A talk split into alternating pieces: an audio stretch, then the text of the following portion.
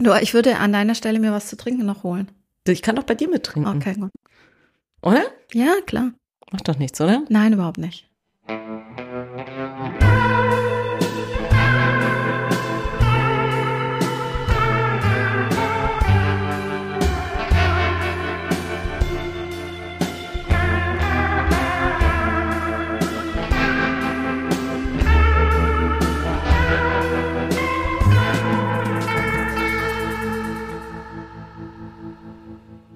Melanie, hast du gehört, dass denen in Davos die Escort-Damen ausgegangen sind?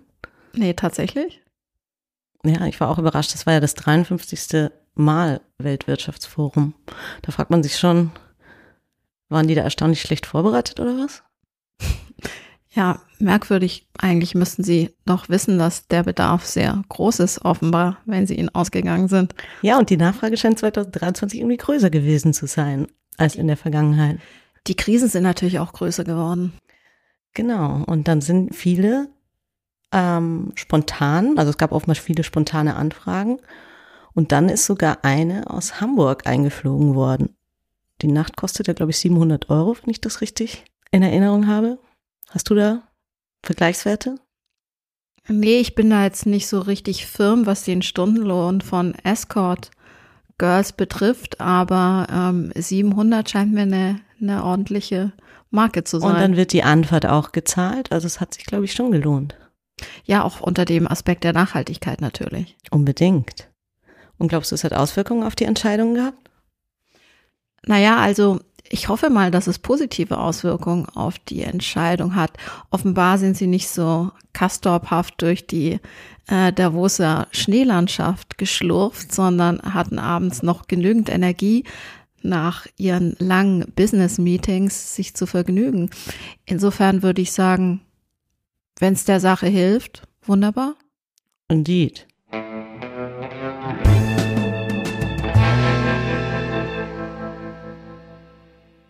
Nach langem Zögern und Zaudern hat sich Olaf Scholz also doch entschieden, Deutschland liefert jetzt Kampfpanzer und zwar vom Typ Leopard. Die einen Elena sagen ja, er ist besonnen, er handelt wie ein kluger Stratege, der sich eng mit den NATO-Partnern abstimmt. Nichts geht ohne Amerika.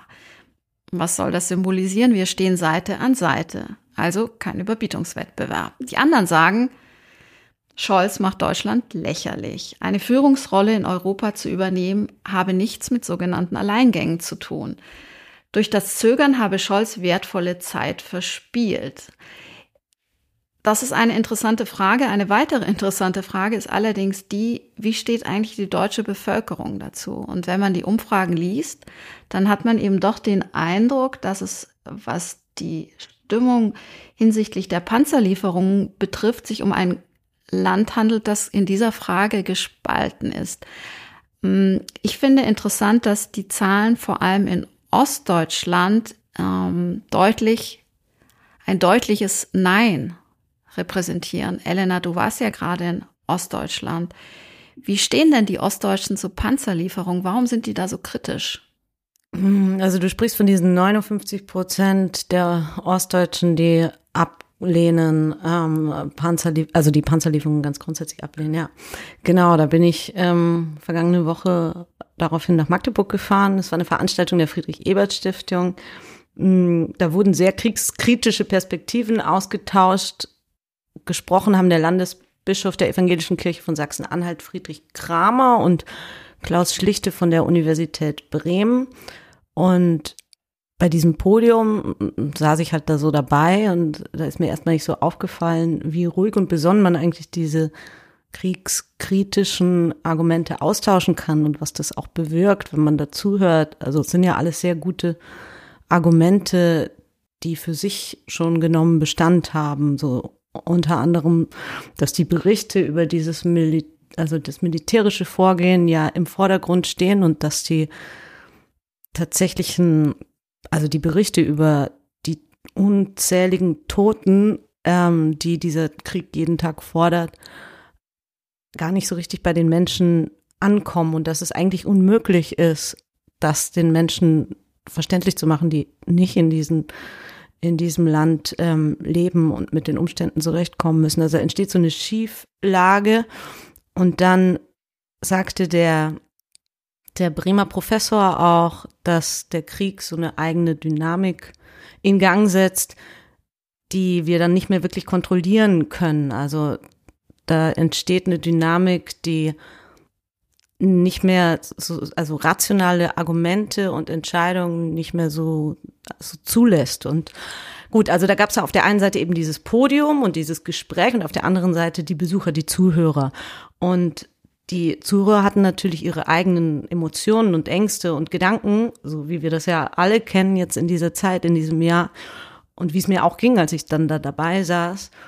Und diese Frage, woran das liegt, dass mehr Ostdeutsche Deutsche, ähm, die Waffenlieferungen ablehnen, wurde dann dort eben auch thematisiert. Und unter anderem wurden da diese relativ beliebten Argumente angeführt oder häufigen Argumente. Zum einen die Erfahrung, dass es gegenüber Russland eigentlich immer nur Verlierer geben kann, dass man gewissermaßen an die Unüberwindbarkeit der russischen Unterdrückung gewöhnt ist. Das hat auch also als die, die Veranstaltung vorbei war, hat mich direkt so ein Mann angesprochen und mir das sehr ausführlich dargelegt, ohne dass ich danach gefragt hatte. Also es war schon, man hat so gemerkt, dass so eine große Notwendigkeit, also so eine, so ein, ja, der, die wollten sich dazu äußern und wollten eben ihre Besorgnis dazu kundtun und das irgendwie erklären. Also sie haben so verzweifelt nach einer Erklärung gesucht.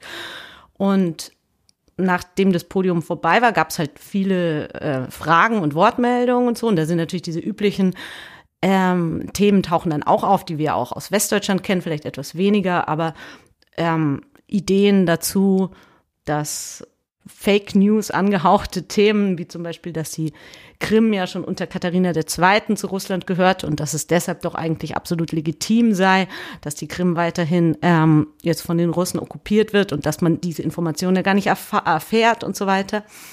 Aber auf der anderen Seite ging es eben auch um solche Themen, die mir bis zu dem Zeitpunkt noch nicht so bekannt waren, dass sie in der DDR zum Beispiel diesen Wehrunterricht hatten und dass man da eben schon in frühen Jahren mit so dieser Vorbereitung auf ein militärisches Leben konfrontiert war. Und daher meinst du, kommt dann die, die, die größere Angst als bei den, bei den Leuten, die im Westen wohnen und diese Militärerziehung in Anführungsstrichen nicht genossen haben, oder?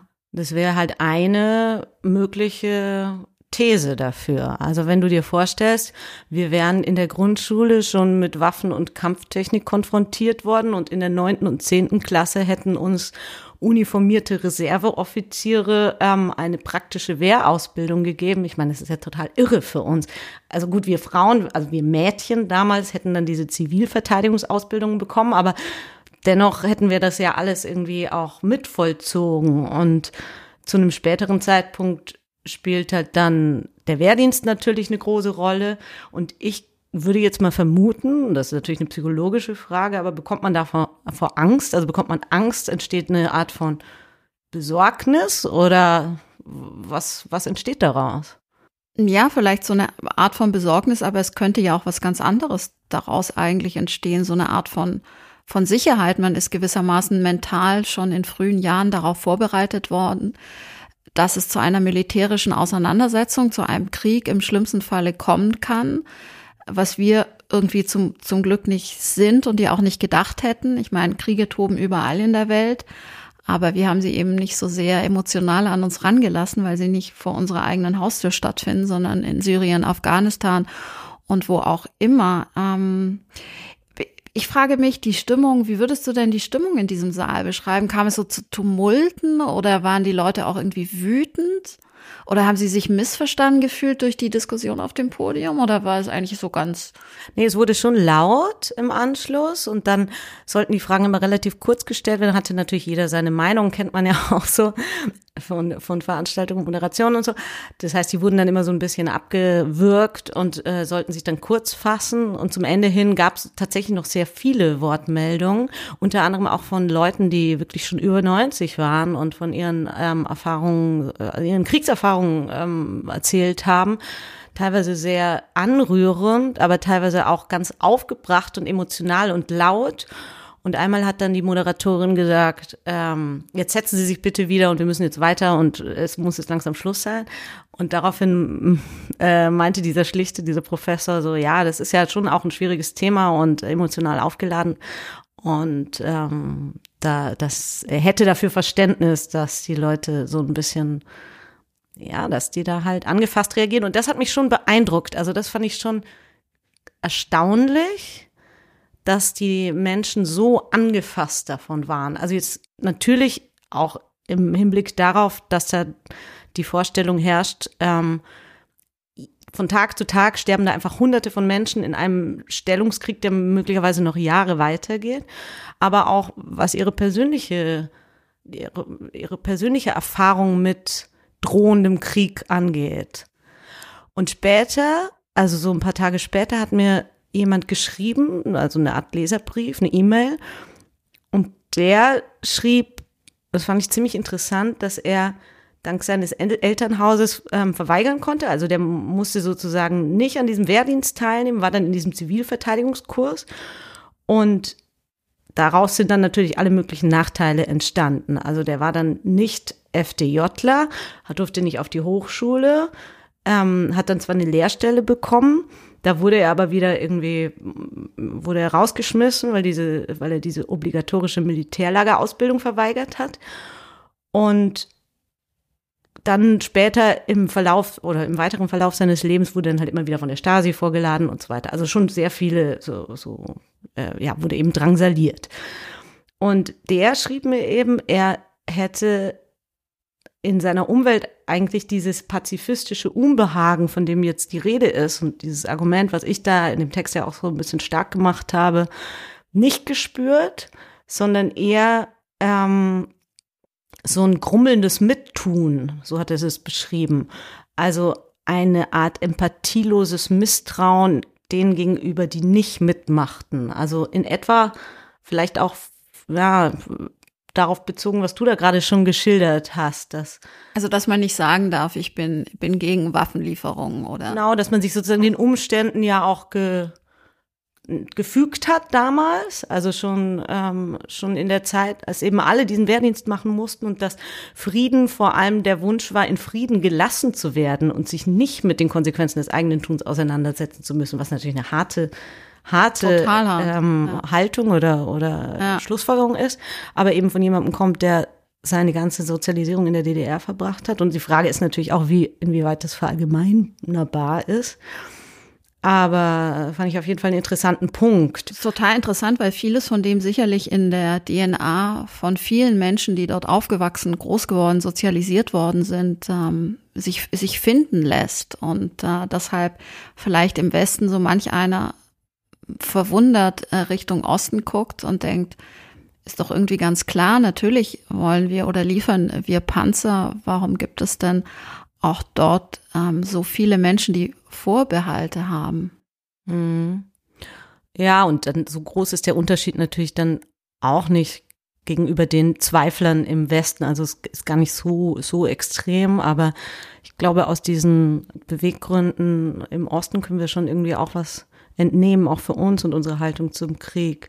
Und im Übrigen hat dieser, dieser ähm, äh, Leserbriefschreiber mir auch geschrieben, dass ähm, dieses, es, es wird ja immer wieder angeführt, dass der Osten Deutschlands so eine besondere Osteuropa-Kompetenz besessen hätte. Und das also bezweifelt er auch und oder glaubt jedenfalls nicht, dass das ein Grund dafür ist, dass, ähm, dass das Zweifel, also das Zweifeln an den, an den Panzerlieferungen jetzt so groß ist. Also was die ähm, Panzerlieferungen ähm, betrifft, da kennst du ja meine äh, Einstellung. Ich bin ja sehr pro äh, Kampfpanzerlieferungen und anderer Panzer. Ähm, es ist einfach, ich war ja in der Ukraine. Glaubst du, es hat viel damit zu tun, dass du die Erfahrung auch vor Ort gemacht hast? Ja, also ich glaube, ich habe mich von Anfang an extrem intensiv auch mit dem Thema beschäftigt, weil ich es erschütternd, beunruhigend, beängstigend und auf so eine merkwürdige Weise irreal fand, dass ein Krieg in Europa stattfindet, dass trotz der ganzen Bilder, der, der Videos, ich meine, noch nie konnte man quasi in Echtzeit einen Krieg auf diese Weise mitverfolgen. Das hat ja auch was unglaublich Perverses. Und für mich war es wichtig, in dieses Land zu reisen und mit Menschen zu sprechen, die davon betroffen sind, also von dieser permanenten Angst, vor der Angst, bombardiert zu werden, vor der Angst zu sterben, vor der Angst, ihre Familien zu verlieren, alles zu verlieren, auf eine Mine zu treten, verstümmelt zu werden, vergewaltigt zu werden, gefoltert zu werden, all die Dinge, die ja da täglich passieren. Und das fand ich schon sehr ähm, berührend und eindrucksvoll und natürlich verändert es dann den Blick, weil man ja auch was von Anfang an in dieser Debatte um ja die Lieferung von von von schweren Waffen bestimmt gewesen ist oder ein wichtiger Punkt ist, dass sie auch unsere Freiheit verteidigen und äh, auch auch, um es ein bisschen pathetisch zu sagen, ja eben auch für uns sterben und ihren Kopf hinhalten. Und ähm, du hast ja. da auch Leute getroffen, die vorher pro-russisch waren und dann ja, ich war, ich war in, in, in Odessa zum Beispiel. Ich war auch in Mykolaiv in der Frontstadt, die ja auch sehr stark beschossen worden ist oder immer noch beschossen wird, jedenfalls regelmäßig. Und in Odessa war es so, Odessa war ja sehr lange, ähm, also selbst nach der Annexion der Krim und nachdem 2014 ja auch Krieg im, im, im Donbass herrschte, doch noch so wurde es mir von vielen, vielen Leuten dort erzählt, eine, eine quasi geteilte Stadt. Also es gab sehr viele ähm, pro-russische Menschen, ähm, die dort gelebt haben und ähm, die sich eben nicht, ja, die, die sozusagen eben gar nicht so kritisch wirklich auf Russland geguckt haben. Es ging so eine Art Riss durch die Bevölkerung, so, so wurde es mir von einigen erzählt. Aber mit dem Ausbruch des Krieges. Also, ja, also mit schon den, in den ersten Tagen war der ja, sofort im also mit dem mit dem Angriff, ja, mit dem russischen Angriff auf die Ukraine ähm, hat sich da offenbar, so wurde es mir erzählt, sehr sehr viel verändert. Also es sind Leute da dann tatsächlich gewissermaßen zugespitzt gesagt über Nacht zu Patrioten geworden, ja, weil ähm, ja sie Angst hatten auf einmal ihre Heimat komplett zu verlieren, dass sie zerstört wird, sie vertrieben werden, eben was, was auch immer. Und natürlich ist der Schock auch darüber groß.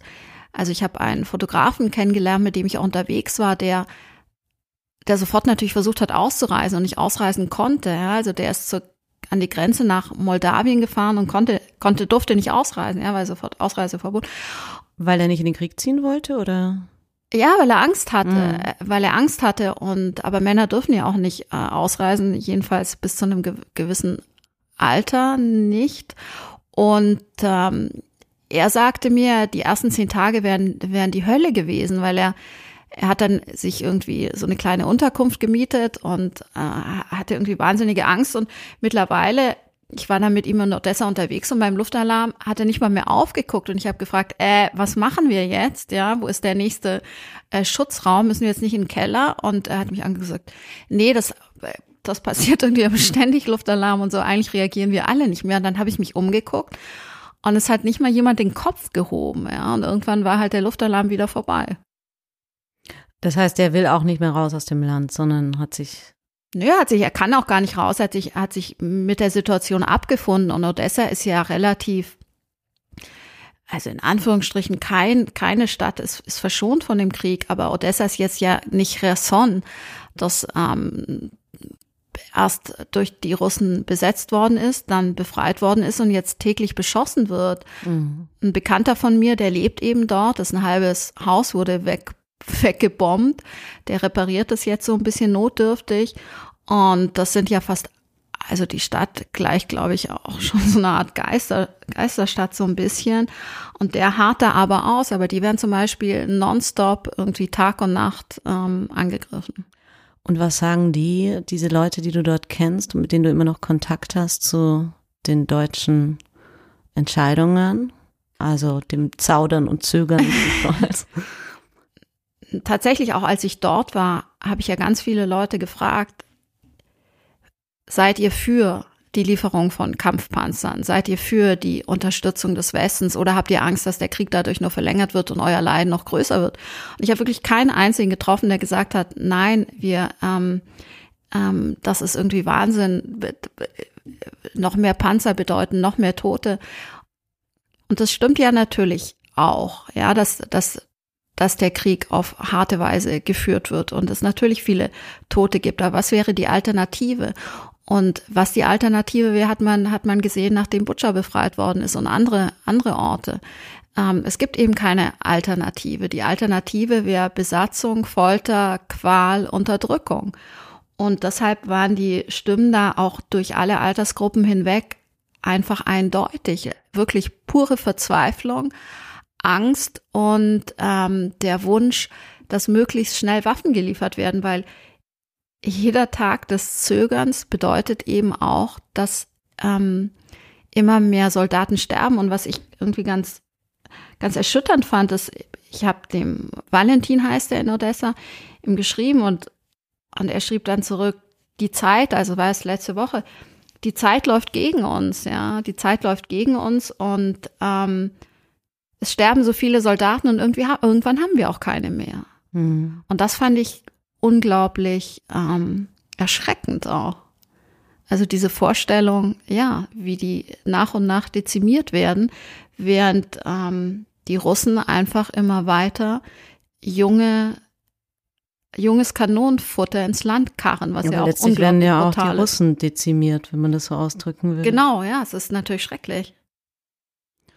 Ja, ich fand es auch sehr bewegend, dass, also was dieser sehr, sehr alte Mann bei dieser Veranstaltung gesagt hat, der 14 war, als der Krieg endete, der eben darauf anspielte, dass die Souveränität der Völker gewahrt werden muss und dass man es den Ukrainern einfach auch zugestehen muss, diese Entscheidung selbst zu treffen und ähm, diesen Krieg zu führen und sich äh, zu verteidigen. Und es ist ein Verteidigungskrieg. Naja, ich erinnere mich noch, also das ist jetzt recht profan im Vergleich dazu, aber ich war in Lissabon. Ich habe Urlaub gemacht letztes Jahr, als du gerade da in Odessa ankamst. Und ich erinnere mich, wie du mich angerufen hast an diesem einen Morgen und ich war so ein bisschen verkatert. Ich war vorher abends irgendwie was trinken und war froh, dass ich mal frei hatte.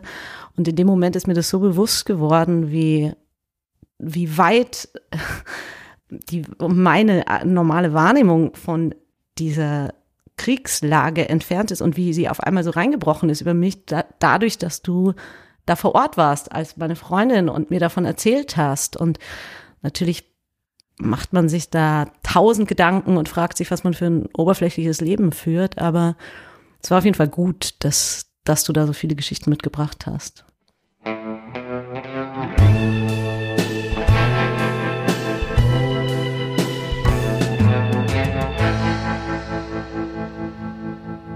Wollten wir nicht über Drehbuch und mangelnde Impulskontrolle reden, die beiden Gegensätze. Wann passiert was kalkuliert in der Politik und wann passiert etwas völlig unkalkuliert und unerwartet und vielleicht auch von den sonst durchaus ähm, ja sehr kontrollierten ähm, Politikerpersönlichkeiten nicht erwartet so eine Art eine Art Ausbruch. Ein versehentlicher Ausbruch oder ein extra Ausbruch? Das ist, finde ich, so ein bisschen die Frage, ne?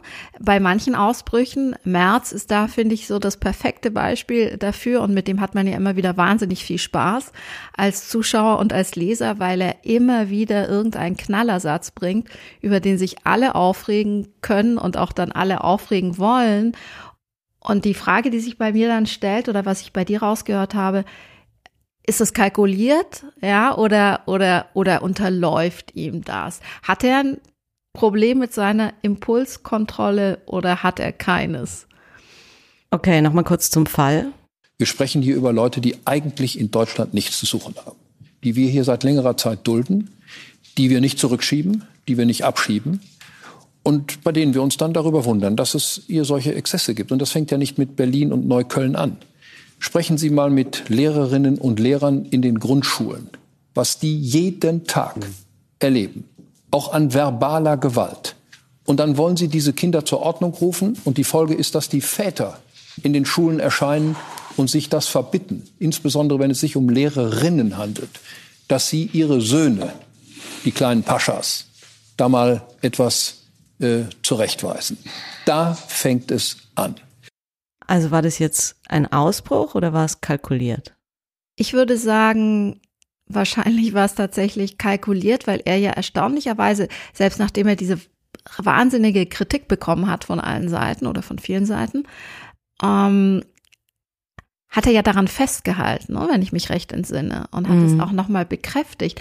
Also was unter sozusagen Verlust der Impulskontrolle, was ich jetzt unter Verlust der Impulskontrolle eigentlich abgespeichert habe, war vielleicht doch eher, was du sagst, so ein, so ein kalkulierter kleiner Ausbruch. Also es ist so ein bisschen, als würde er immer gerne wieder ähm, eine kleine Bombe zünden und hochgehen lassen, obwohl das eher so Böller sind. Aber das war dann schon eher eine kleine Bombe. Manchmal ist es doch auch so, dass man irgendwas Dummes sagt und dann aus dieser Dummheit nicht mehr so richtig rauskommt, sondern die dann noch bekräftigen muss. Also da gab es ja auch nochmal Nachfragen und er blieb dann so vehement dabei, dass ich fast den Eindruck hatte, es ist ihm doch so ein bisschen entglitten. Er hat sich da reingesteigert und dann konnte er nicht mehr weg davon. Also für diese andere Äußerung hat er sich ja auch entschuldigt oder ist zumindest sich davon distanziert. Was war das nochmal? Der Sozialtourismus. Ah ja, genau. Ah ja, stimmt, da, da genau, da ging es um die Ukrainer, die nach Deutschland pendeln, als hätten Leute im Kriegsgebiet nichts anderes zu tun, als sich zu überlegen. Ja, und das ist natürlich auch. Hey, cool, fahr ich mal nach Deutschland, ja. äh, greif bisschen Sozialhilfe ab, fahr wieder zurück und wenn es nicht mehr reicht, pendel ich wieder ein bisschen. Durch den Bomben- und Kugel- und ja, Raketenhagel. Das war schon eine legendäre Sendung. Ja, und auf, auf der anderen Seite ist es, hat man ja so ein bisschen den Eindruck, er verhält sich da selbst wie so ein großer Pascha. Und ähm, das, was er tadelt, also diese, dieses freche, ähm, unangepasste über die ähm, Grenzen, über, über Grenzen der Konvention, ähm, gegen Grenzen der Konvention verstoßene Verhalten, das wendet er ja selbst an, um diese Kritik zu üben. Das fand ich irgendwie auch etwas zwiespältig. Impulskontrolle zeichnet sich oder der Verlust der Impulskontrolle ja zeichnet sich eben dadurch aus, dass man dann später ja eigentlich, wenn man reflektiert genug ist, sich nochmal fragt, im Idealfall, was ist mir da rausgerutscht? Und das stimmt, das macht Merz eigentlich gut bei dem Sozialtourismus hat das gemacht, aber ansonsten gehört es jetzt nicht zu seinen rhetorischen Stilmitteln immer wieder zurückzurudern und sich zu entschuldigen, sondern eher auf diesem, was wir vielleicht eben als Impuls, Verlust der Impulskontrolle äh, definieren, wäre dann auch wieder mit Ansage oder als ja. Programm. Oder man muss eben ganz genau hinhören, was dann im Anschluss kommuniziert wird. Er war ja, glaube ich, jetzt vor ein paar Tagen in Neukölln er hat dort mit Menschen gesprochen, auch Sozialarbeitern und da kam irgendwie die Frage auf, wann die CDU endlich aufhört zu unterscheiden zwischen Menschen mit Migrationshintergrund und also Deutschen mit Migrationshintergrund und Deutschen. Und dann sagte er, wenn ich es richtig in Erinnerung habe, jetzt gleich, also jetzt fangen wir damit an. Und das wiederum war ja dann schon fast überraschend aus seinem Mund zu hören. Also vielleicht ist es dann irgendwie so eine nachträgliche Entschärfung oder der Versuch einer Entschärfung. Wobei man dann natürlich beobachten muss, wenn er sagt, jetzt fangen wir damit an, wie lange hält er eigentlich diese ja und warum jetzt diese erst? Ansage genau und warum eigentlich warum eigentlich jetzt erst und nicht schon viel früher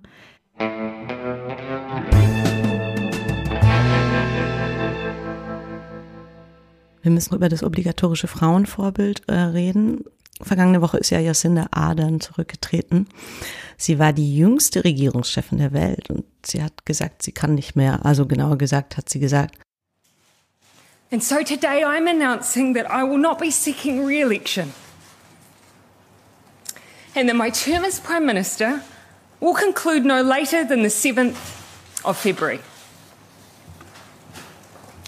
This has been the most fulfilling five and a half years of my life. I am leaving because with such a privileged role comes responsibility. The responsibility to know when you are the right person to lead and also when you are not. I know what this job takes, And I know that I no longer have enough in the tank to do it justice. It's that simple. I know there will be much discussion in the aftermath of this decision as to what the so called real reason was. I can tell you that what I'm sharing today is it. The only interesting angle that you will find is that after going on six years of some big challenges, I am human. Politicians are human. We give all that we can for as long as we can, and then it's time. And for me, it's time. And that I'm looking forward to spending time with my family once again. Arguably, they're the ones that have sacrificed the most out of all of us. And so to Neve, Mum is looking forward to being there when you start school this year. And to Clark, let's finally get married. Was hast du bei diesem Statement gedacht, Melanie? Mist. Warum? Ja, ich fand's, ich fand's natürlich schade. Also tatsächlich nicht, weil ich jetzt ihre politische Laufbahn äh, täglich verfolgt hätte, aber ähm, was sie ja schon natürlich so in, auch in ihren öffentlichen Auftritten ist sie eine sehr inspirierende Politikerin und Frau. Und was ich, weshalb ich auch missgedacht habe, ist, dass ich in dem Moment mir überlegt habe, kann ich mich eigentlich an irgendeinen Mann erinnern, der gesagt hat, dass er mit seiner äh, kleinen Tochter gerne den Schulbeginn erleben möchte und ähm, deshalb jetzt nicht deshalb, aber dass er sich darauf freut, jetzt den Schulbeginn mit seiner Tochter zu erleben. Ähm, ja, mm, ich dachte, klar, es ist, ist eine Frau, die vielleicht jetzt wieder stärker in ihre Rolle als äh, Mutter und Fürsorgeperson und ähm, gedrängt wird. Was heißt gedrängt wird oder sich selbst gedrängt hat oder natürlich, sie, der Tank ist voll. Sie konnte dann offenbar auch nicht mehr kräftemäßig. Und doch fand ich es schade, weil ich dachte, hm, vielleicht hat hier der Mann nicht genügend den Rücken freigehalten. Hm. Naja, da stehen ja immer diese beiden Pole gegenüber, das Politische und das Private. Und ich kann das tatsächlich bei Frauen auch nur schwer aushalten, ähm, wenn dann diese Bilder erzeugt werden, sie geht Hand in Hand mit ihrem Mann nach draußen. Ich glaube, das hat auch mit Prägung zu tun. Äh, so ein ähnliches Gefühl habe ich auch bei Sanna Marin ähm, und Anne Spiegel gehabt. Bei völlig, sind ja völlig anders gelagerte Fälle gewesen. Aber als wäre es im Prinzip nötig zu verschleiern, dass dieses Persönliche überhaupt existiert oder dass, dass die, ähm, dass sie es in sich tragen. Also, wie man es eben von Politikern der alten Schule kannte so Thatcher, die ja ansonsten kein besonders großes Vorbild war, Merkel. Ich glaube, davon wurden wir, oder ich spreche jetzt mal nur für mich, wurde ich geprägt. Das zeigt ja eben auch, dass man es halt nicht miteinander vereinen kann, dieses, ähm, also Jacinda Ardern hat zwar bewusst darauf verzichtet, diese Vereinbarkeit von Beruf und Familie ähm, zum Thema zu machen oder als Begründung anzuführen. Aber letztlich ist dieser Auftritt steht ja doch wieder eben für diese beiden unvereinbaren po, unvereinbaren Pole. Und jetzt möchte sie mehr Zeit mit ihrem Kind verbringen. Ja, also. Von der Leyen, wie viele Kinder hat die? Sieben? Acht? Sieben? also ziemlich viele. Da ließ es sich ja offenbar auch irgendwie ganz gut vereinbaren. Das ist natürlich, man kann ja da gar nicht ähm, darüber urteilen. Ich würde auch nur sagen, die, die, die, die Bilder, die sie eben produziert hat, die einerseits natürlich ja auch sehr gelobt wurden und für eine gewisse Stärke, also für eine große Stärke stehen, die man auch als Stärke empfinden kann. Und es ist natürlich eine Stärke, auch so offen und authentisch ähm, und persönlich zu werden und zu sagen, man gibt die Macht ab und konzentriert sich jetzt auf das Private, also der Rückzug ins Private ja auch als Chance. Und bei der Anne Spiegel, wie du ja sagst, war der Fall ja ganz anders gelagert. Ähm, die wollte sich ja die wurde ja dann gewissermaßen gedrängt oder sagt gar keine andere Möglichkeit und hat dann das Private vorgeschoben oder ja als Ausrede für ihre äh, politischen Fehler und Fehleinschätzungen genommen, wenn ich mich da recht entsinne. Ja, auch da spielte das eine natürlich mit dem anderen, also es war ein Zusammenhang, die ähm, Überforderung dieser Zeit während Corona, die Zeit, in der man eben Termine digital wahrgenommen hat, ähm, aber zugleich irgendwie eine Familie zu Hause hatte, die hat ja auch mehrere Kinder, ähm, ein Mann, der schon die Belastung kaum noch aushält. Ähm, sie hat es dann auch so nach also sie hat es ja auch so sehr ins Zentrum gerückt und statt von ihren Fehlern zu sprechen oder ihre Fehler ähm, zu bedauern, eben dieses private, und das ist, glaube ich, so dieser Cringe-Moment, ne, wo man so das Gefühl hat, warum wird das jetzt so, so stark betont? Aber ich glaube, es hat was mit der eigenen äh, Erfahrung oder dem, der eigenen Prägung zu tun.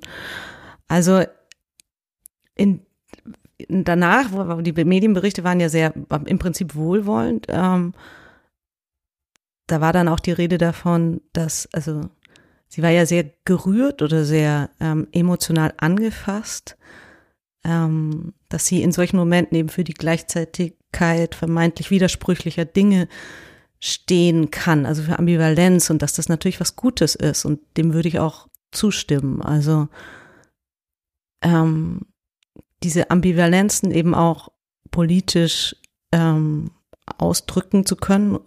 Im besten Fall natürlich nicht im Moment, wo man schon abdankt, sondern vorher. Es scheint ihr in Teilen zumindest auch gelungen zu sein. Ähm, tut unserer, ja, tut unserer Politik meines Erachtens gut. Aber diese Ambivalenz zuzulassen ist eben auch anstrengend und das heißt ja auch ähm, psychologisch neigen eben die, die sich stärker hinterfragen und ähm, sozusagen reflektieren, eher zu Burnout als die, die ihrem, die aus ihrem Machthunger so scheinbar unerschöpfliche Energie gewinnen. Also Schröder wird wahrscheinlich nie einen Burnout bekommen. so viel, so viel steht fest. Ich glaube, was. Ja, der ähm, hat ja auch immer eine, eine tapfere und brave Frau an seiner Seite. Absolut, ja, ja, das stimmt die ihm den Rücken frei hält und schöne Fotos zu Weihnachten von ihm macht. Trotzdem bleibt halt für mich so ein bisschen so ein bitterer Beigeschmack bei der ganzen Sache. Ähm, auch dieses, ja, jetzt heiraten und Händchen haltend irgendwie rausgehen und so. Es ist irgendwie so diese, dieses Zurück ins Glied, hm. überspitzt formuliert. Ja, jetzt hat sie mal diese große Politiksache ausprobiert und das lief ja mal sehr gut und dann wurde sie aber natürlich ja auch kritisiert für ihre sehr harte Corona-Politik, als sie Neuseeland komplett abgeriegelt hat oder zum Beispiel, ähm, dass sie die Vermögenssteuer auf gar keinen Fall erhöhen wollte, ähm, was nötig offenbar gewesen wäre für bestimmte Investitionen oder auch der Umgang mit der indigenen Bevölkerung, also den Maori, die offenbar in ja sehr runtergekommenen Häusern, schimmligen Häusern leben und hat sie auch versprochen, sehr, sehr viele neue Häuser zu bauen, musste dieses Versprechen dann auch wieder einkassieren. Mm, Klar, sie war jetzt ja auch nicht nur, nur wahnsinnig erfolgreich. Vielleicht ist sie auf dem Höhepunkt, ist sie auf dem Höhepunkt genau. ihrer Macht gegangen, ne? Ja, das hat sie natürlich irgendwie auch geschickt angestellt. Ja, das ne? wäre ne? also dann während halt ganz cooler Move. Man ist von Männern ja eigentlich oft oder meistens gewöhnt ist, dass die, ähm, die warten, so lange durch bis längst der Höhepunkt erreicht, ähm, über, übertreten ist. Ähm, hat sie jetzt halt den, den Moment genutzt und damit ähm, das, dafür sollte man ihr wahrscheinlich auch Respekt zollen. Absolut, ja. Das ist natürlich, ist, wie gesagt, also bei mir hinterlässt es so persönlich so einen bitteren Nachgeschmack. Aber natürlich verglichen mit anderen Abgängen, äh, die ja weniger freiwillige Abgänge waren, sondern eben eher gedrängte, also auch diese ganze Lambrecht-Sache und so. Also das ist natürlich so, wie man sich im Grunde wünscht und vorstellt. Es wäre halt schöner gewesen, vielleicht wenn weniger dieses äh, Familiennarrativ so in den Mittelpunkt gerückt worden wäre. Ähm, das hätte mir, glaube ich, so ein bisschen besser gefallen. Ja, man kann es natürlich auch immer nicht so richtig machen. Ne? Also nee, bei Sanna Marin war es ja so, dass sie zu viel gefeiert hat, offensichtlich.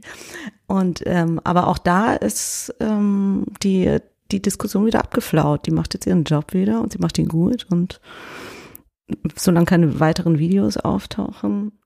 Ähm, ja, und das Feiern war ja eher auch irgendwie lässig, ja. ähm, und sie hat ja jetzt auch gar keine Drogen ja, konsumiert. aber sie musste sich auch entschuldigen Ja, und ja. hat fast geweint. Ja, das stimmt. Vielleicht dieser, dieser Hang zum fast Wein. Vielleicht ist der irgendwie einfach auch nicht so, vielleicht stört der mich, glaube ich, auch Wir so ein sind auch bisschen. einfach zu hart. Nein, das würde ich gar nicht sagen, aber irgendwie, ja, ich, ich weiß nicht, diese, Abgebrüht. diese Tränennähe behagt mir nicht so. Hm. Aber uns wird es wahrscheinlich auch so gehen, wenn wir als Regierungschefin zurücktreten würden und in diesem sehr emotionalen Moment was sagen müssten. Bestimmt. Wir hätten schon viel früher geheult, bei ganz anderen Gelegenheiten.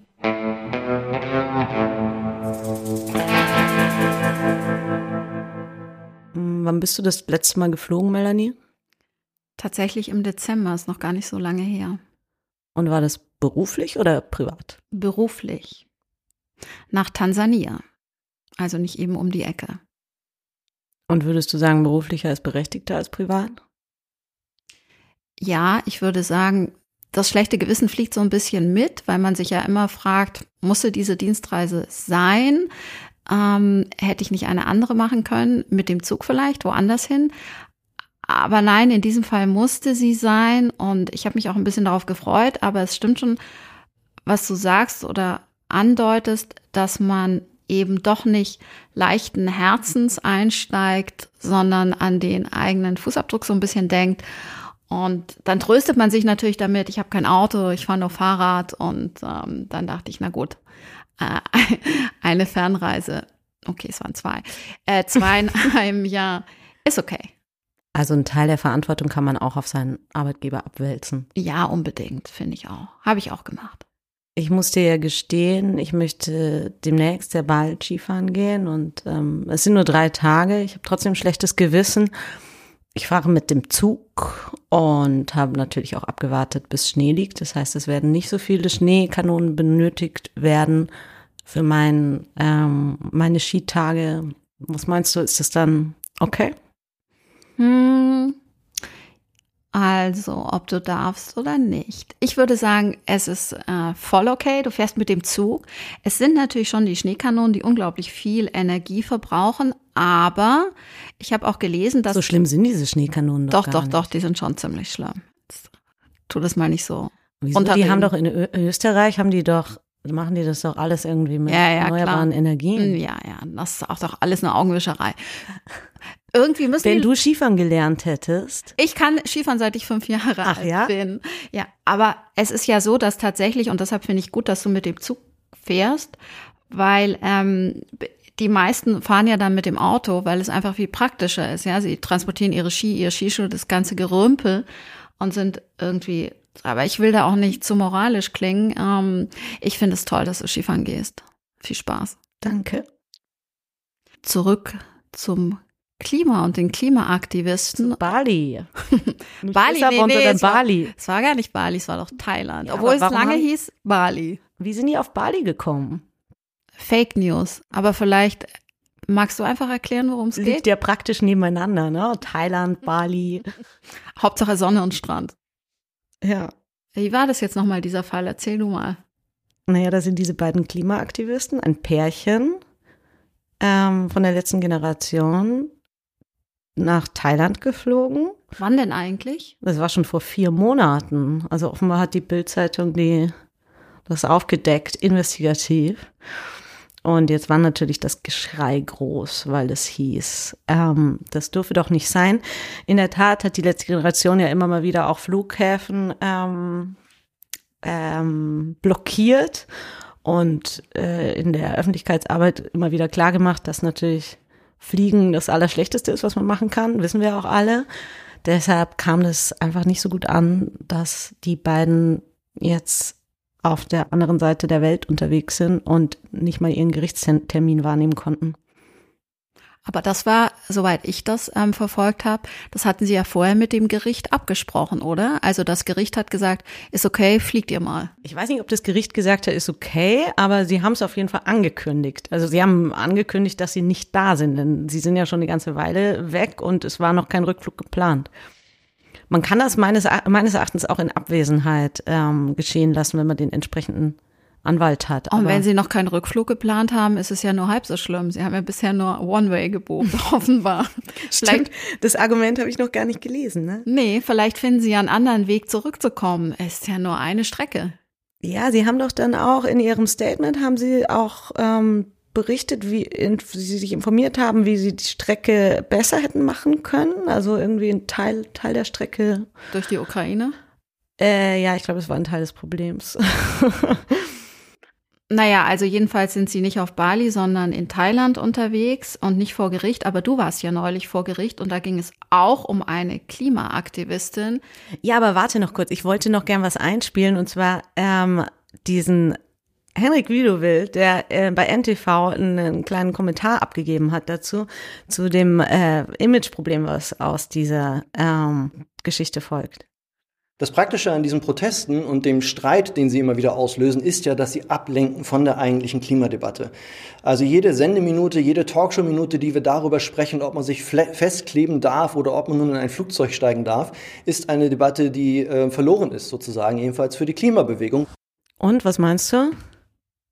Also ganz ehrlich, ich glaube, bei denen, die möchten, dass es hängen bleibt, bei denen bleibt es auch hängen. Das sind halt die, die sagen, ne, ne, schau, ihr handelt doch auch nicht so. Das sind die, die sich auch damals, als Greta Thunberg mit dem Zug nach Davos gefahren ist, einen vegan in Plastik verpackten Snack ausgepackt hat, das ist jetzt natürlich was anderes als ein Flug nach Thailand und trotzdem sofort zur Stelle waren, um den Finger zu heben und zu sagen, na schau, die ist auch nicht perfekt. Die sind auch nicht perfekt. Die machen das doch auch. Mir kommt es echt so ein bisschen wie im Kindergarten vor. Also man spricht über die vermeintlichen Verfehlungen Einzelner, die marketingtechnisch natürlich definitiv unklug sind und ähm, nimmt es eigentlich als so Ausweichmanöver, um sich nicht die wahren Probleme anzugucken. Also ich finde es, ich finde es lächerlich, mit welcher, ähm, mit welchem Enthusiasmus und mit welcher Freude Leute, die ohnehin so kritisch auf die Klimabewegung gucken, so eine Debatte führen, die total am Kern für mich vorbeigeht.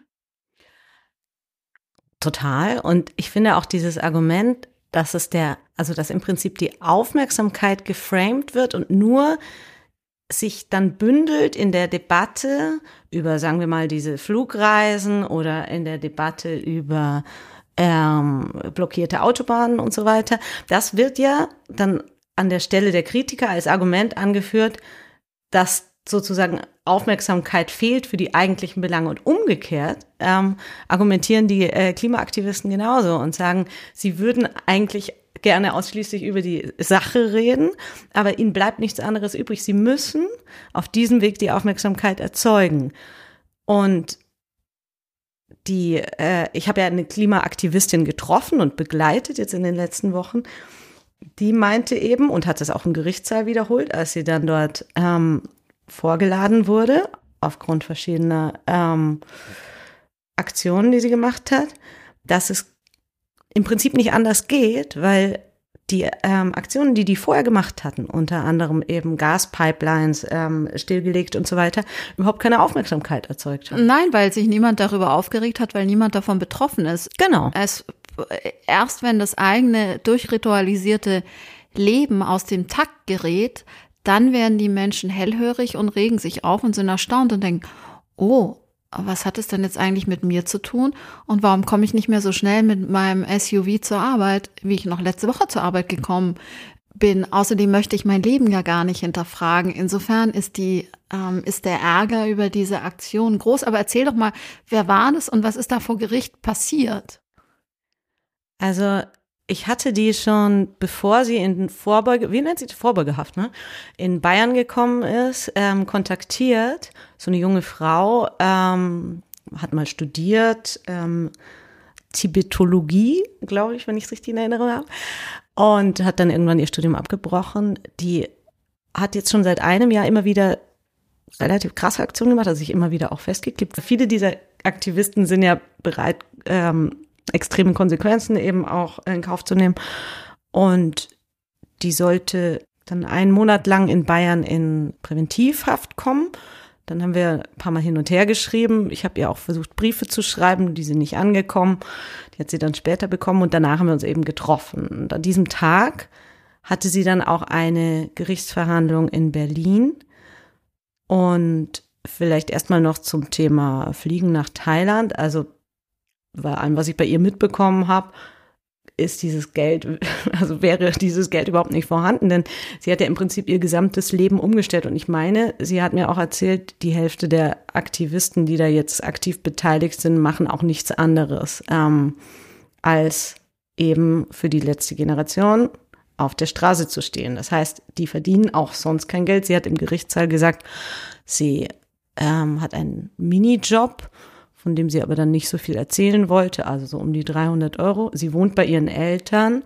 Sie hat sich darauf eingestellt, dass sie auch in Zukunft mit sehr wenig Geld ähm, klarkommen muss. Und klar, wenn die jetzt verurteilt werden, das, die ähm, äh, Gerichtsverfahren beginnen ja jetzt alle erst, es gibt sie seit einem Jahr, also jetzt ist so die Phase der, der Gerichtsverfahren, der ersten. Ähm, dann haben die natürlich auch ein polizeiliches, steht im polizeilichen Führungszeugnis, es gibt Schufa-Einträge und so weiter, die werden keine Wohnung mehr mieten können. Die haben, wenn sie irgendwo anders unterkommen, über diese Kampagne, also über, über die letzte Generation, die Unterkünfte und das Verfahren zahlen sie auch nicht selbst. Also im Zweifel wenn sie auf den Kosten sitzen bleiben, wenn sie das Verfahren verlieren, was ja sehr wahrscheinlich ist, dann werden ihre ähm, Besitztümer gepfändet.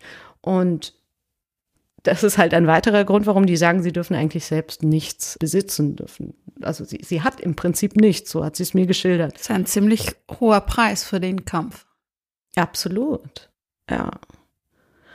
Und deshalb wundert es mich eigentlich umso mehr. Also das können dann im Prinzip ja nur Aktivisten gewesen sein, die das nicht hauptberuflich sozusagen gemacht haben. Oder vielleicht dann eben doch nicht mit der nötigen Überzeugung. Also bis zur letzten Konsequenz, wobei es auch unter den Klimaaktivisten natürlich welche gibt, die ein bisschen extremer handeln oder bereit sind, härtere Konsequenzen in Kauf zu nehmen und andere, die dann wiederum vielleicht davon Abstand nehmen, weil sie zu viel Angst haben, dass ihr weiteres Leben dadurch negativ beeinflusst wird. Ja, oder eben die psychische Belastung war so groß, dass sie gesagt haben, ähm, es geht jetzt gerade nicht mehr, wir müssen Abstand nehmen. Wie wirkte die denn vor Gericht? Wirkte die irgendwie cool und gelassen oder war die, hattest du das Gefühl, die war eher so ein bisschen so ein psychisches Wrack? Also sie hat mir jedenfalls erzählt, dass viele ihrer Fellow-Aktivisten ähm, ziemlich belastet sind und immer wieder irgendwie auch ähm, in Therapie müssen, weil sie ja abgesehen, also sie haben ja im Prinzip diese grundsätzliche Klimaangst, ähm, die sie im, im Prinzip nicht schlafen lässt. Und dann kommt noch hinzu, dass sie immer wieder bei diesen, ähm, bei diesen Demonstrationen und bei diesen ähm, Blockaden ja schon auch Gewalt erleben oder eben in große Konfrontationen kommen. Und dann haben sie eben diese ähm, Gerichtsverfahren am Hals, die ihr weiteres Leben bestimmen werden. Also ich glaube, es ist schon eine relativ belastende Situation. Sie wirkte relativ gefasst, aber als der Richter sie dann angesprochen hat, das fand ich mal ganz interessant, der hat dann auch die Frage gestellt, warum, er sie, warum sie sich nicht was anderes überlegt habe, also warum sie nicht andere Wege suche, ähm, auf diesen, auf den Klimanotstand aufmerksam zu machen. Und dann sagte sie, naja, wir haben ja gesehen, bei Fridays for Future waren über eine Million Menschen auf der Straße und was ist daraus gefolgt? Politisch erstmal nichts. Und dann fragte er, ja, und was ist aus Ihrem Protest letztlich, ähm, also was folgt daraus oder was ist, hat Ihnen das irgendetwas gebracht politisch? Und dann meinte sie, naja, ähm, die mediale Aufmerksamkeit, also kommen wir wieder auf dieses Thema.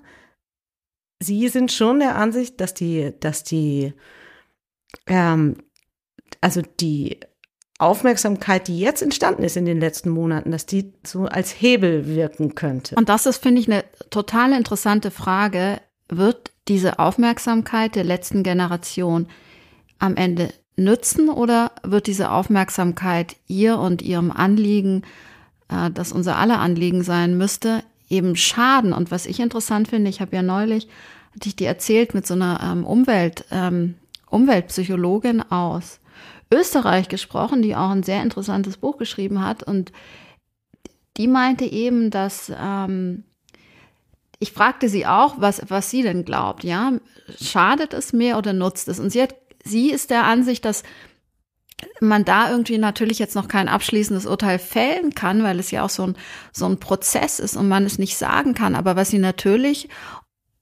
und das hast du ja jetzt angesprochen, erreicht haben, ist, dass über sie und das Klima gesprochen wird. Jetzt wird zwar sehr viel über ihre Aktion gesprochen und weniger über die Sache, äh, über das Klima und äh, die drohende ähm, Katastrophe, die ja in vielen Teilen dieser Welt schon längst eingetreten ist ähm, und wir hier noch gar nicht zu spüren bekommen.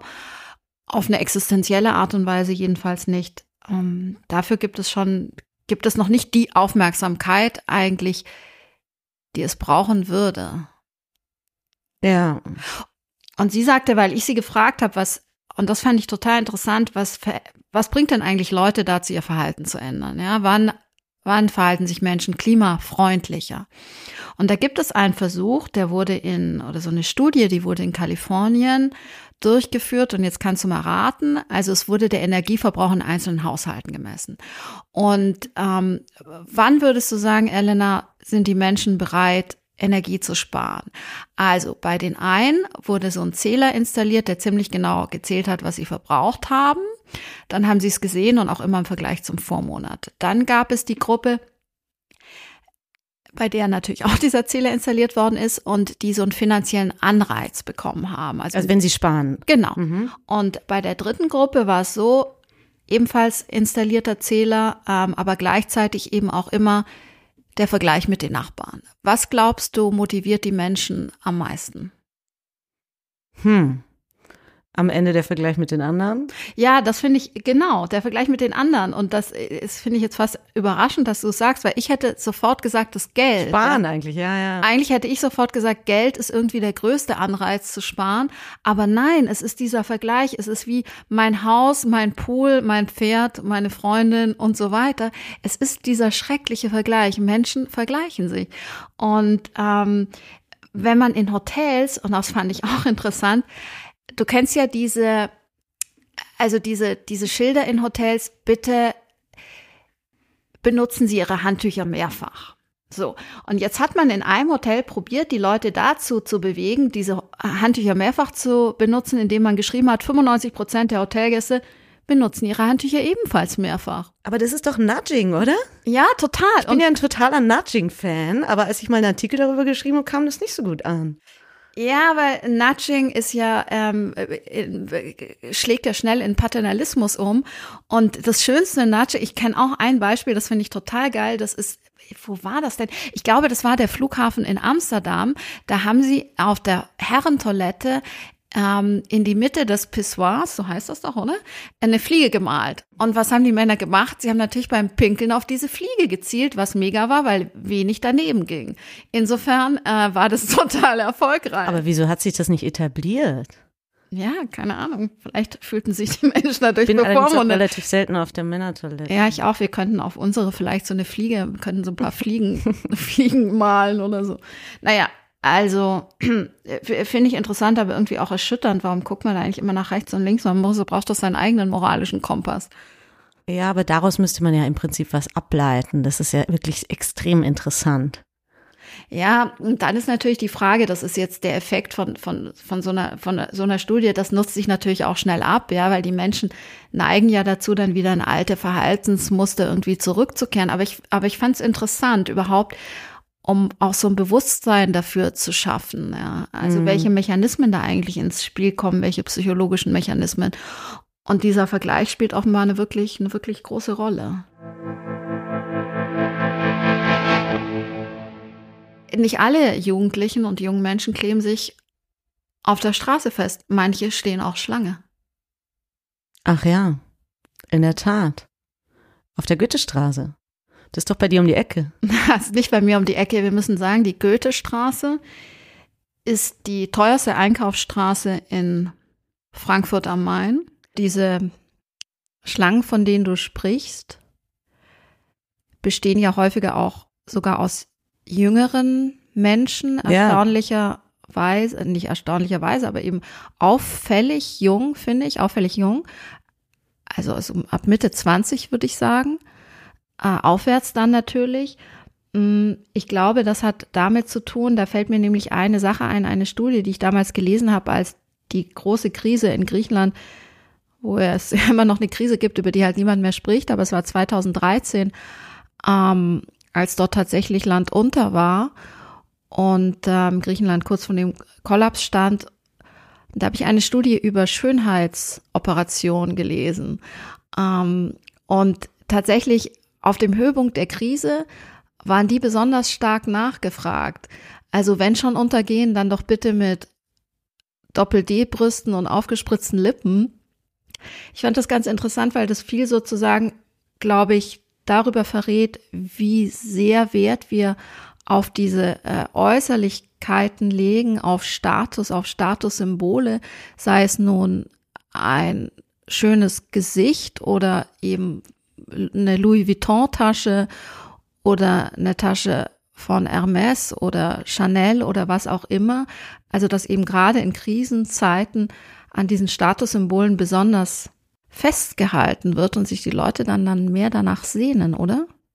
Genau, dem können wir uns jetzt mal annähern. Also was Fakt ist ja, dass Louis Vuitton ähm, diesen Wiedererkennungswert hat und dass man, wenn man mit so einer Tasche rumläuft, natürlich auch nach außen zeigt, ähm, ja, die hat einfach was gekostet, auch wenn sie es ja nicht wert ist und die Produkte äh, in irgendwelchen rumänischen Fabriken hergestellt werden, wo die Menschen sicher nicht besonders gut dafür bezahlt werden. Aber ähm, es scheint ja eine relativ große Anzahl von Menschen zu geben, die gar nicht unbedingt so viel Geld zur Verfügung haben und sich das trotzdem kaufen. Also die im Prinzip jahrelang darauf ähm, hinsparen, um sich dann sowas zu gönnen. Und da, wenn man sich die Straßenumfragen dazu anschaut oder Artikel darüber, ähm, stößt man immer wieder auf die Aussage, ähm, dass man dass die Leute das genießen, dass sie das jetzt in der Hand haben und einfach was, also was praktisch, wo dieser Wert ähm, als Symbol so ähm, äh, getragen werden kann letztlich und nicht jetzt irgendwie das Geld in einen Hausumbau oder so investieren oder in irgendwas, was vielleicht nicht so nach außen sichtbar ist. Das zum einen fand ich irgendwie ganz interessant. Dann gibt es ja offenbar diesen ähm, Veblen-Effekt, also den Snob-Effekt dass bei, Kon bei Luxusgütern, anders als bei Konsumgütern, wenn die Preise erhöht werden, also wenn es teurer wird, die Nachfrage durchaus auch steigen kann. Also der Luxuskunde nimmt das Produkt als luxuriöser wahr, wenn der Preis erhöht wird. Und genau, was die Jungen angeht, hattest du ja schon gesagt, sind super viele Junge, die diese Produkte kaufen, was natürlich auch wiederum damit zu tun hat, dass die dann sich so Testimonials einkaufen wie Rihanna, die dann ihre eigene Modemarke bei denen hat. Und jetzt wäre halt die Frage, hat das, was die da jetzt aktuell tun, also diese erhöhte Kaufbereitschaft, mit dem Wunsch zu tun, sich abzulenken, und zwar abzulenken von dem Ungemach der Gegenwart und sich irgendwie auch eine Art von Belohnung zu verschaffen dafür, dass wir natürlich auch jetzt speziell im letzten Jahr mit ziemlich vielen schlechten Nachrichten konfrontiert wurden. Bestimmt. Ich glaube, das Konsumverhalten auch immer eine Form der Verdrängung darstellt und diese ähm, Verdrängungs Strategie sich dann vielleicht darauf konzentriert oder eben in diesem Fall oder was das Luxusgütersegment betrifft. Man sieht es ja auch an den, das ist ja nicht nur bei Louis Vuitton, sondern eigentlich bei allen Luxusmarken, auch an der Börse sieht man das, dass die ähm, Kurse eigentlich äh, ganz, ganz gut laufen, dass die Umsätze steigen, dass es ge gefragt wird. Und neben dieser Verdrängung und vielleicht auch Ablenkung, wie du richtig sagst, auch Belohnung, das kann man an sich selbst vielleicht auch so ein bisschen beobachten. Die einen neigen, tendieren ja dazu, wenn sie schlechte Tage haben, sich ähm, abends noch online schnell was zu bestellen, um wenigstens so einen Tick Befriedigung zu bekommen, wenn man den durch andere Erfolge am Tag vielleicht nicht erlangt hat. Also so ein bisschen Konfetti am Abend. Und ähm, Andererseits glaube ich aber auch, dass durch diese, vielleicht unbewusst, durch diese vielen schlechten Nachrichten, Krieg, Inflation, teure Preise, Angst vor Arbeitsplatzverlust, dass die Angst, und das zeigen ja so Studienumfragen auch immer wieder, gerade auch in der Mittelschicht sehr hoch ist und die Mittelschicht bröckelt und ähm, die Leute haben eben Angst, dass sie ihren hart erarbeiteten Status verlieren. Und bei den jungen Leuten würde ich sagen, ist es vielleicht eben diese Lust daran, einen bestimmten Status nach außen zu repräsentieren, den sie vielleicht noch gar nicht erreicht haben, nachdem sie aber streben. Und nur so kann ich mir erklären, dass dann auch jahrelang auf so ein kleines lächerliches, also für uns jetzt lächerliches, für die, also sehr wichtiges Täschchen, ähm, einfach so einen unglaublich hohen Symbolwert hat. Mhm. Also so irgendwie scheint sich da so dieses Belohnungs- und das Bestrafungssystem so da scheint sich das so die Waage halten zu wollen. Diese Angst auf der einen Seite und dann dieser lustvolle Ausgleich. Und, und gleichzeitig ist es doch auch so, also ich weiß nicht, wie es dir geht, aber man merkt doch selbst, man kauft sich etwas, ja, man hat auch vielleicht darauf gespart und freut sich wahnsinnig. Und hat die, aber es ist nur so kurz. Dieses, ja, genau. Die Freude hat, ist so Genau. Und man hat diesen geilen Kaschmir-Pullover und denkt, mega, super und so, ich werde ihn anziehen und werde mich gleich viel besser fühlen. Kann man einmal noch in die Redaktion gehen und dann genau. ähm, lobst du es und dann denke ich mir nochmal, yes. und das war's dann. Ja, und dann irgendwie, dann hatte man ihn so fünf, sechs, sieben Mal an und dann denkt man, ja, nice, schön, habe ich jetzt, äh, wunderbar. Und das finde ich irgendwie so deprimierend und ich merke, wenn, wenn es bei mir, was irgendwie gar nicht oft der Fall ist, aber ich so Lust habe, mir irgendwas zu kaufen, dann stelle ich mir immer vor, okay, wie denke ich in zwei Wochen darüber, wie in vier und wie in acht. Und dann klicke ich meistens wieder weg, weil ich genau weiß, dass dann die Enttäuschung irgendwie, dass ich eben dieses Gefühl, das ist ja auch so banal und trotzdem fällt man drauf rein, dass man sich so erhofft hat, ja, dieses Glücksgefühl, das auch beim Auspacken und so ist ja auch alles ganz toll, ist halt dann irgendwie weg, ja. Aber das ist ja total rational, dass du das schaffst. Also das könnte ich nicht. Ich gehe also äh, mangelnde Impulskontrolle. ich gehe dem immer sofort nach und ähm, mache das dann einfach und bin da vielleicht danach nicht mehr so ganz glücklich damit, aber in dem Moment ist es natürlich großartig. Irgendwann ist es sozusagen auch schlicht dem Kontostand geschuldet und gar nicht mehr eine Frage von kann ich oder soll ich oder soll ich nicht, sondern nee, das ist jetzt wirklich nicht gut. Das lassen wir mal lieber. Okay, dann kann ich dir jetzt hier noch als Nachtrag ähm, Empfehlungen geben, wie du zur Millionärin wirst. Möchtest du? Unbedingt.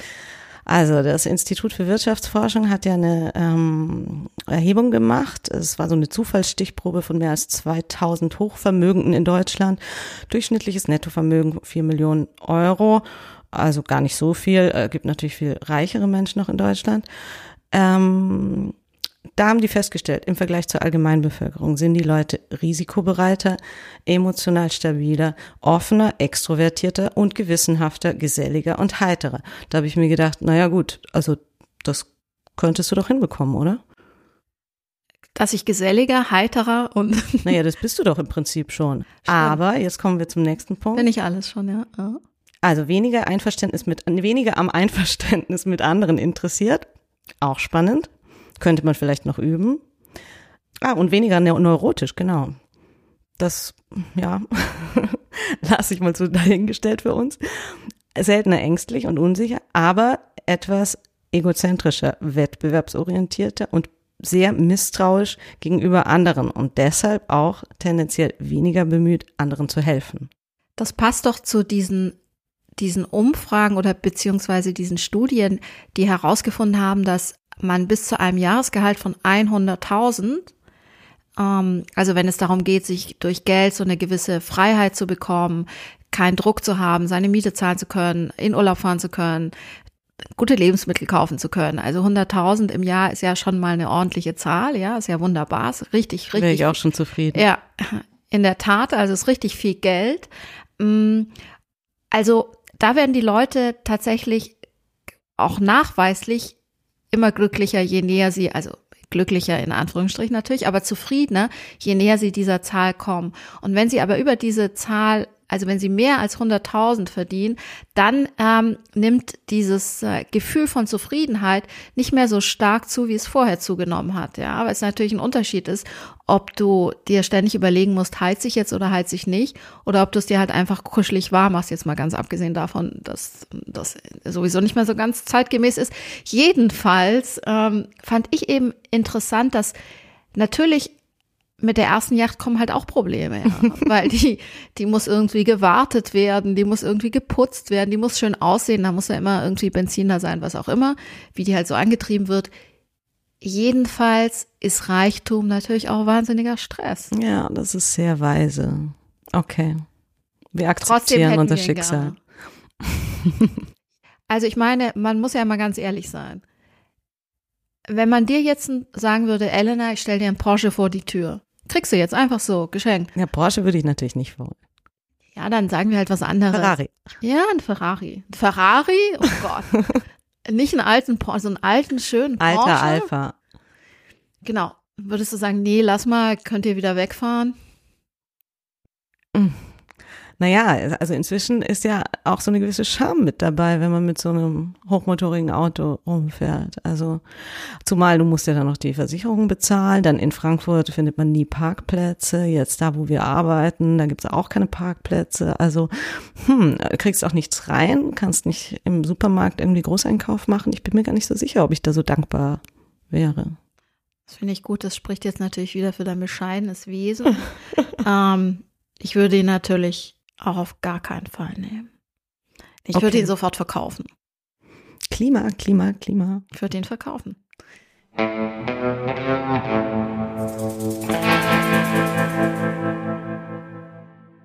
Reden wir jetzt noch ein bisschen über die lieben Kollegen, oder?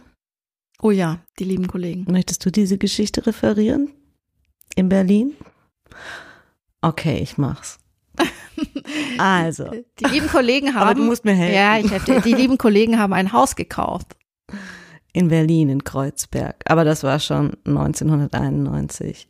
Dieser Fall ist jetzt groß ähm, rausgekommen, weil der Spiegel recherchiert hat. Beteiligt an diesem Hausprojekt waren Redakteure oder freie Mitarbeiter, Journalisten jedenfalls, der Taz, der Berliner Zeitung, der Zeit, der Süddeutschen Zeitung und des Spiegel selbst. Und beste Lagehaus, oder? Beste Lage, Lage, Oranienstraße 169. Nach der Wende war da natürlich noch nicht so, ähm, ja, ähm, noch nicht so beste gediegener Hipster-Kiez, ähm, sondern alles etwas runtergekommen. Deshalb hat man die Häuser auch ziemlich billig bekommen für 1,2 Millionen Mark haben sie das noch gekauft damals. Und das war meines Wissens ziemlich verfallen. Also sie mussten was daran machen. Aber glücklicherweise gab es in dieser Zeit sehr viele Förderprogramme und sie haben dann eine bauliche Selbsthilfe bekommen. Das waren, du wirst es nicht glauben, 3,4 Millionen Zuschuss. Das finde ich so irre, diese Zahl. Als ich die gelesen habe, dachte ich, meine Güte, 3,4.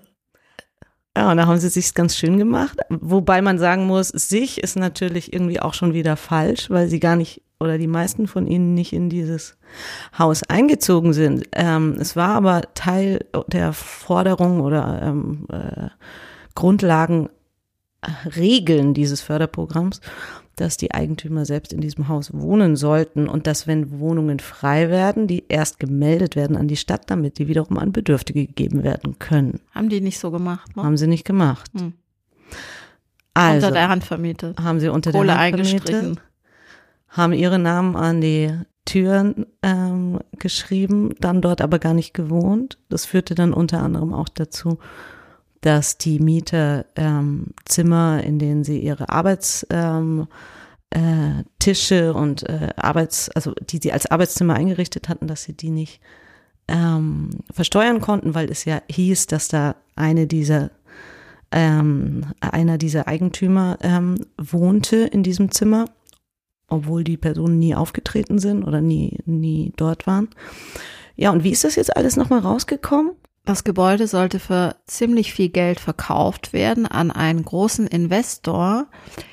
Mm, aber der hat sein Angebot, wenn ich das richtig verstanden habe, aber korrigiere mich, nochmal zurückgezogen. Es lag da nämlich irgendwie zu hoch. Also sie wollten zu viel.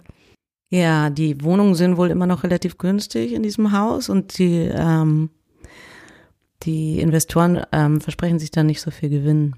Das heißt, ähm, noch ist das Haus nicht verkauft, man kann es kaufen. Aber für die Journalisten, unsere Kollegen, ist das natürlich alles nicht so schön, weil die alle politisch links ähm, sind und in Berlin ja sehr häufig über Immobilienpreise und Verdrängung geschrieben wird und natürlich einige von ihnen das auch getan haben, dann aber entgegen ihrer eigenen Überzeugungen gehandelt haben. Hässliche Geschichte, würde ich sagen. Ja. Willst du noch ein bisschen was zu Gier sagen? Das ist doch Nein, also ich, dein Spezialgebiet. du meinst, weil ich so wahnsinnig gierig bin? Nein, also ich, ich würde sagen, also erstmal ist ist ja die Wohnungslage einfach dramatisch. Ja, 400 neue 1000 Wohnungen sollten gebaut werden und so musste Frau Geiwitz jetzt auch wieder einkassieren, war aber ein SPD-Wahlversprechen. Egal. Und dann kommt natürlich wiederum so ein Fall und dann sind Journalisten beteiligt, die kritisch über diese Verteilungskämpfe, über Großinvestoren, über Immobilienhaie und so weiter schreiben. Äh, unter anderem jetzt nicht jeder Einzelne, der involviert ist. Und das ist natürlich schrecklich, weil ähm, es dann eben zeigt, dass offenbar die Gier so verbreitet ist bei nicht nur dann bei, also bei vielen Leuten, bei diesen Leuten eben auch oder ausgeprägt ist. Man kann ja sein eigenes gieriges Verhalten auch mal kritisch hinterfragen.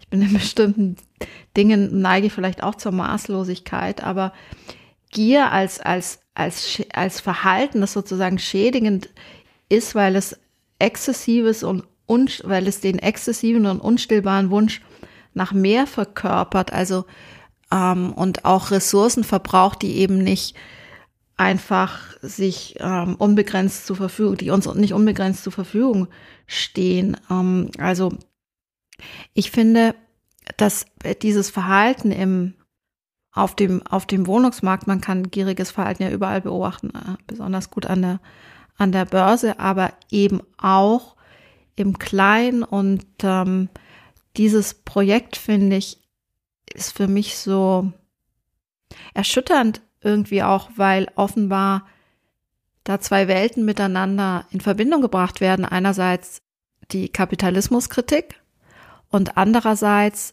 dieses Smoothie sich auch einfügen in diesen Kreislauf und davon profitieren und äh, Gewinn rausschlagen oder wie siehst du es? Ja, zumal die ja auch offenbar leichter an dieses Haus rangekommen sind, weil sie damals schon Journalisten renommierter Zeitungen waren und ihre Texte geschrieben haben. Das hat ihnen sicherlich ähm, auch dazu verholfen, da als Gruppe ähm, sich einkaufen zu können. Und ich frage mich natürlich, wann das begonnen hat. Also ob sozusagen die Ursprungsidee noch eine Heere war, also ob der, der Wunsch war, da wirklich was zu verändern, was besser zu machen, ähm, äh, gemeinsam ähm, mehr oder weniger antikapitalistisch da ähm, in Kreuzberg zu, ähm, zu wohnen und ähm, zu arbeiten, sich gegenseitig zu inspirieren und erst über die Jahre dieser Gier, äh, diese Gier entstanden ist, weil die, die diese Gegend hat sich ja in den letzten Jahren unfassbar verändert. Und ich war jetzt im Herbst das letzte Mal da mit Freundin. Und wenn man da als Tourist oder Besucherin erkennbar ist, wird man wirklich ziemlich ähm, hart angegangen, weil die Leute wirklich keinen Bock mehr haben auf die ganzen Touristen und auf die Investoren und auf diejenigen, die ihre, ihren ähm, äh, ehemals günstigen Wohnraum wegnehmen wollen. Das ist natürlich, das ist, da ist so eine, das ist wie so ein Pulverfass, dieses, äh, diese Gegend. Deshalb, ähm, ja, vermute ich, dass diese Gedanken, ähm, diese ähm, Möglichkeit, sich zu bereichern, eben erst über die Jahre ähm, entstanden ist. Ja, gut vorstellbar. Man mm, kann jetzt ja auch nicht die Hand ins Feuer dafür legen, wie man sich selbst verhalten hätte, wenn man auf einmal eine Immobilie besäße, man auf einmal eine Immobilie, die jetzt jedes Jahr unglaublichen Wertzuwachs erfährt. Andererseits finde ich eben, geht es ja um mehr als nur, ähm, als nur darum, die Mieten zu erhöhen oder renovierte, luxussanierte Wohnungen zu vermieten, sondern die haben ja einfach offenbar schlicht betrogen, ja, und, und Gelder eingestrichen für Dinge, äh, für die sie gar nicht die Befugnis beziehungsweise die Voraussetzung geboten haben, diese ja, Gelder. Stimmt, sie haben ja da auch nicht gewohnt. Genau, also, diese Gelder zu bekommen. Also ja. das scheint mir dann, also diesen gierigen Aspekt, dass man aus diesem Glücksgriff oder man war früh dran und hatte da einen richtigen Riecher, was daraus macht, ja, klar. Aber dann geht es, ist es ja einen Schritt weiter gegangen und das lässt sich dann tatsächlich, finde ich, nicht mehr so ganz gut rechtfertigen. Ja, am Anfang war es wohl auch noch ziemlich kalt dort, aber ich wäre auf jeden Fall eingezogen mit dir. Ja, unbedingt, ich wäre auch eingezogen. Dann hättest du dein Ferrari vor der Tür geparkt? Mm, Nein. Wahrscheinlich nicht. Nee. Nee. Wir hätten es auch nicht luxussaniert, aber ich wäre auch eingezogen. Aber Kudamm hätte man ein paar, so ein paar Ausfahrten machen können. Ist Das ja auch stimmt. nicht so weit. Und auf welchem Weg wir jetzt sind, das wäre eigentlich eine Belohnung, aber die käme dann von außen, von draußen gewissermaßen, in Form von Feedback. Ja, das wäre natürlich wunderbar. Das wäre eine Belohnung. Oder? Ja, also wir freuen uns, wenn ihr eure Meinung abgebt zu diesem Podcast und dann schauen wir mal, wie es weitergeht. Bis dann. Ciao.